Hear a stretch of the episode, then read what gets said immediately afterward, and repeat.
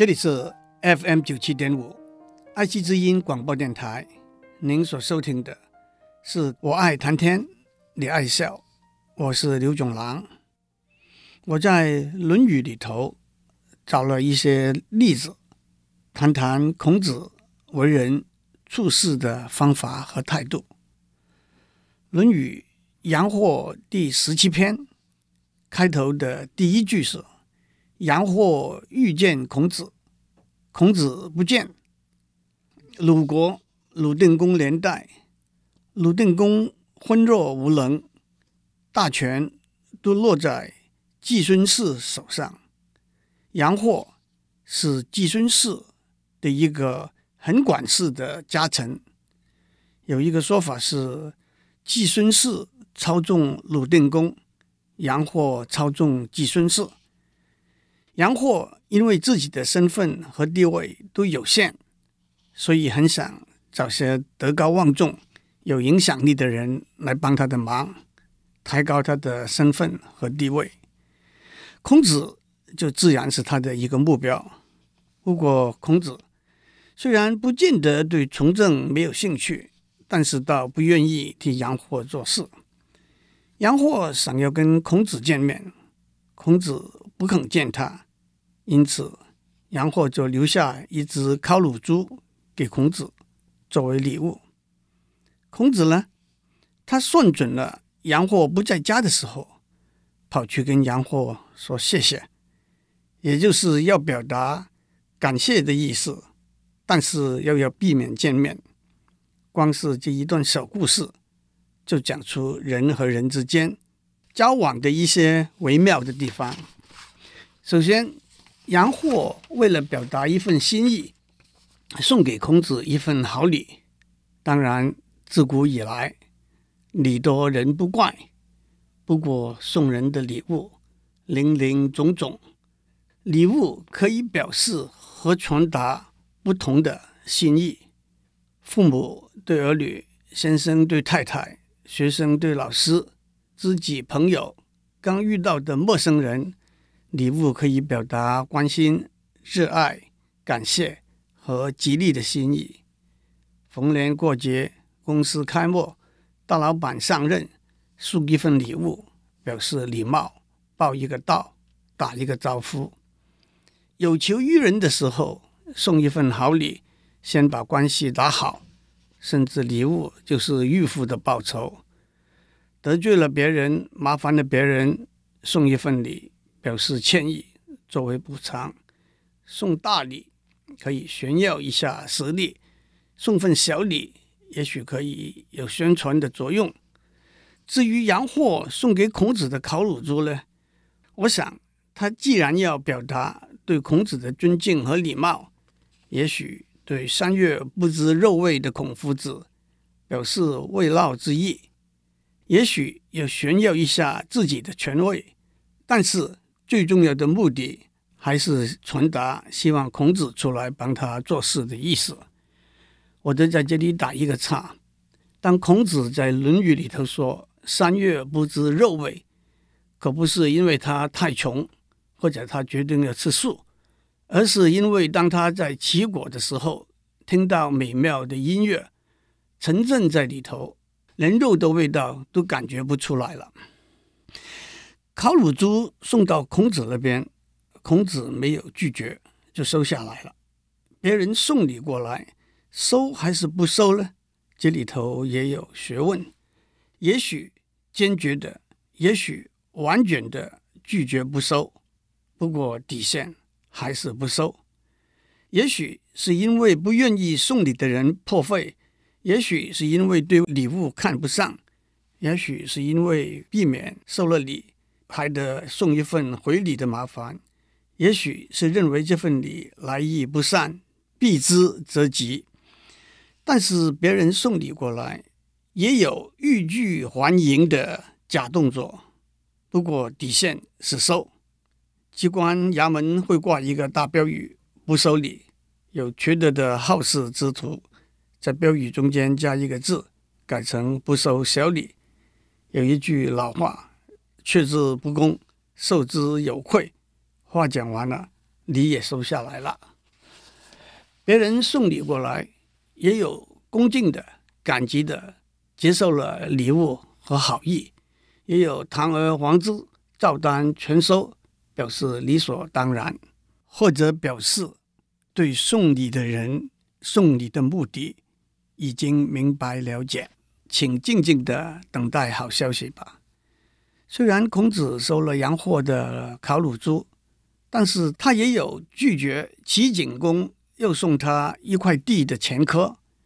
孔子去拜见齐景公，齐景公要把一块地送给他，作为他供养之地。但是孔子拒绝了。孔子跟他的弟子说：“君子应该有功，才能够接受赏赐。我来游说齐景公，他没有听我的劝导去行事。”却把地赐给我，他太不了解我了。这也就是“无功不受禄”这句成语的出处。至于齐景公送礼的目的是表示对孔子的一番敬意呢，还是只是想把孔子打发掉呢？至于孔子拒绝的原因，是真的觉得他不该得到这份赏识呢，还是觉得齐景公不赏识他，有点酸溜溜？甚至恼羞成怒了，那就很难判断了。孔子收到杨货的烤乳猪之后，想要向杨货道谢，但是他又不想和杨货碰面，所以他算准了杨货不在家的时候，去他的家留一个话。孔子这一招流传到今天，更因为现代通讯科技的发达，可以发挥得淋漓尽致。或者一封快递，或者一份电邮，或者在手机留言，或者通过秘书传话，都是单向的传讯。有人说，孔子作为一个圣人，这样是不是会受到太公心计的批评？他也可以去看洋货，只谈乳猪，不谈国家大事，这又是另外一招。有一次，孟子。和齐宣王谈话，孟子问：“如果您的一个臣子到远方去，请他的一位朋友照顾他的妻子和儿女，可是当他回来的时候，却发现他的妻子儿女挨饿受冻，他该怎么办？”齐宣王说：“跟这个朋友绝交。”孟子接着说：“如果长官没有把下属管理好，”那该怎样办？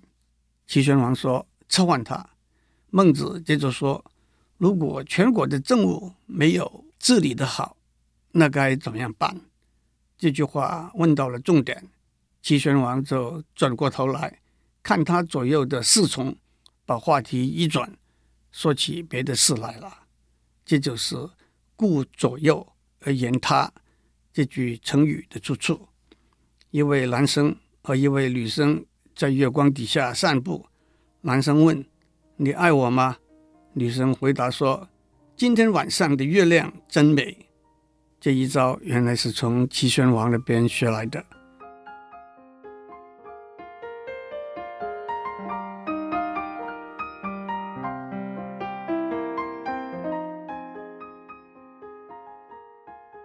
杨霍去看孔子，孔子不在家。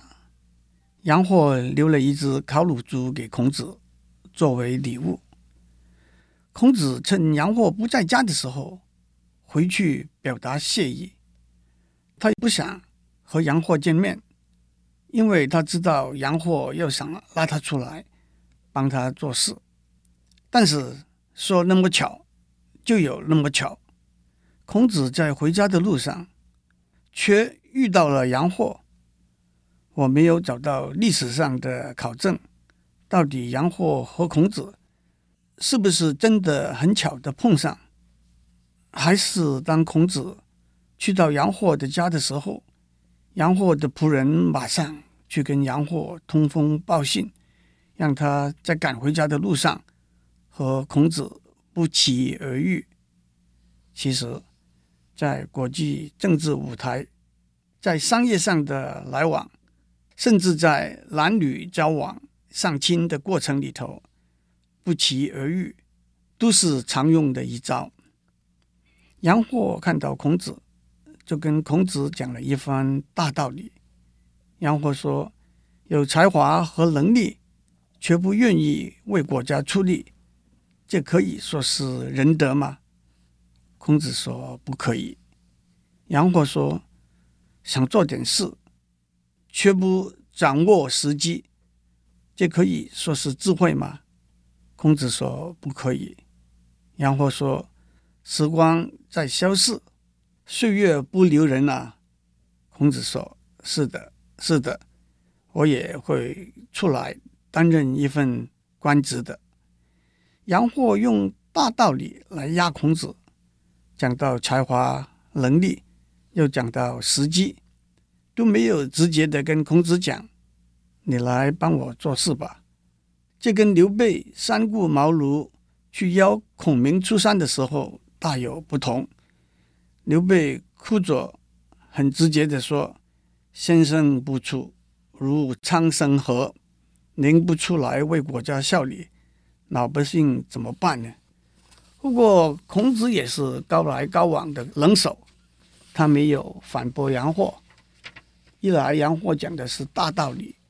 二来，孔子要保持君子绅士，不跟别人争吵的风度，所以他只是泛泛的做了一个原则上的宣誓：我要出来做官吧，没有具体的跟杨货说，那我来帮你做事就好了。当然，杨货听得懂，也没有再穷追猛打下去，空泛的用一个大原则。却没有具体的接受一个实在的行动，是大家常常用来说不的一个方法。这个建议很好，我们每个人回去好好想一下。这个投资的机会非常难得，有眼光的人都不应该错过，都等于是没有接受这个建议，不愿意参与这个投资的机会。这都是所谓外交辞令。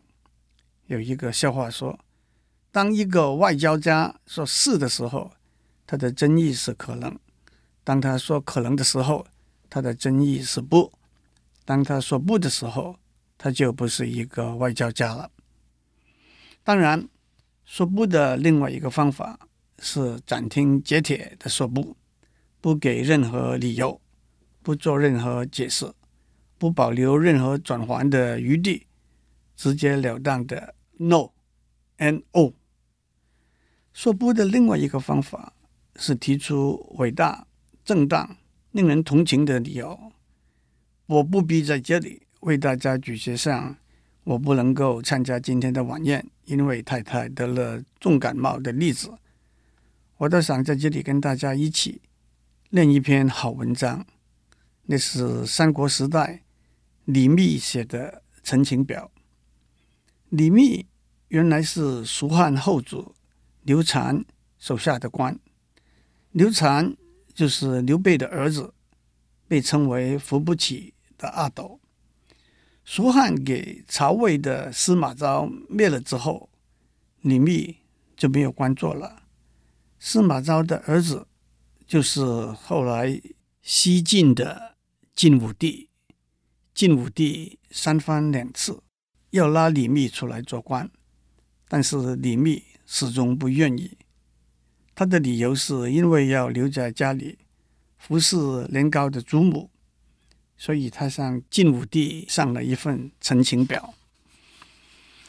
一开始，李密先讲出他小时候孤苦伶仃，靠祖母刘氏抚养他成人，生孩六月，慈父见背。行年四岁，舅夺母之。他生下来六个月的时候，父亲就去世了。四岁的时候，舅舅强迫他母亲改嫁。他的祖母刘氏怜悯他孤单瘦弱，亲自抚养他。陈少多疾病，九岁不行。我到了九岁，还是不会走路。接着他说。家族人丁单薄，既无叔伯，终显兄弟，没有叔伯和兄弟。门衰祚薄，晚有儿媳，家庭没有福气，直到很迟才有儿子。祖母常年卧病在床，陈氏汤药，未敢费力。我亲自侍奉祖母吃饭服药，不敢离开他。接着他说，晋武帝和他手下的官员的确给了他很多的机会，先后推举他为孝廉和秀才，他都因为没有人照顾祖母而没有接受。朝廷更特别下了诏书，任命他为郎中和贤马，这是相当高的官位，但是他还是上表请辞。不过朝廷再下诏书，怪责他怠慢，当地的长官更是到他家来催促他赶快上京报道。他说：“臣欲奉诏奔驰，则以留病日读；欲苟顺私情，则告诉不许。我想奉命来京上任。”但是祖母的病越来越沉重，我想顺着私情留在家里，但是我的申诉又没有获得批准，臣之进退实为狼狈，我进也不得，退也不得，的确是狼狈不堪。接着他说：“皇上您曾经说过，以孝治天下，我家庭孤苦的情形。”的确是很特殊，他还怕晋武帝以为他抱着忠臣不事二主的心态。他以前是蜀汉的大臣，现在不愿意给晋武帝做事，所以他先发制人的说：“没有这回事，只求宦达，不轻名节。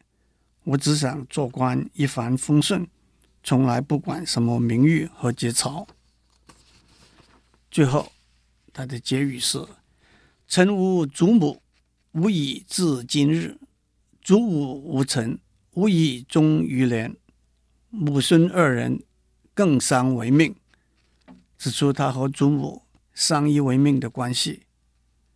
他接着说：“反正以后还有替朝廷效力的时间，臣密今年。”四十有四，祖母刘今年九十有六，是以臣尽节于陛下之日长，报刘之日短也。勿扰私情，愿系中养。我才四十四岁，祖母已经九十六岁了，所以我以后报答皇上的时间很多，今天报答祖母的时间很少。我像乌鸦反哺一样的私情，希望能得到允许，让我完成替祖母养老送终的心愿。李密的陈情表写情写理，都令人激动幸福。晋武帝看了之后，也受了他的感动，答应了他的请求。有人讲，读诸葛孔明的《出师表》而不下泪的，没有忠心。读李密的陈情表而不下泪的，没有孝心；读韩愈的《祭十二郎文》而不下泪的，没有有爱之心。当然，李密对祖母的孝心非常感人，但是一个没有办法回答的问题是：李密这么婉转动人的用孝道来说不，是不是也避开了其他说不的理由？他更主动地指出，忠臣不事二主这个观念，不是他说不的理由。真的吗？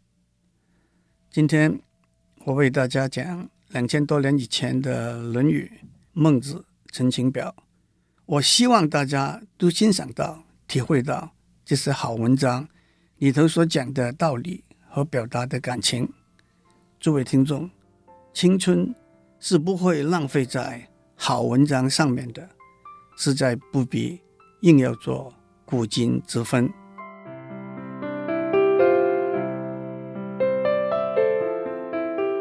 以上内容由台达电子文教基金会赞助播出。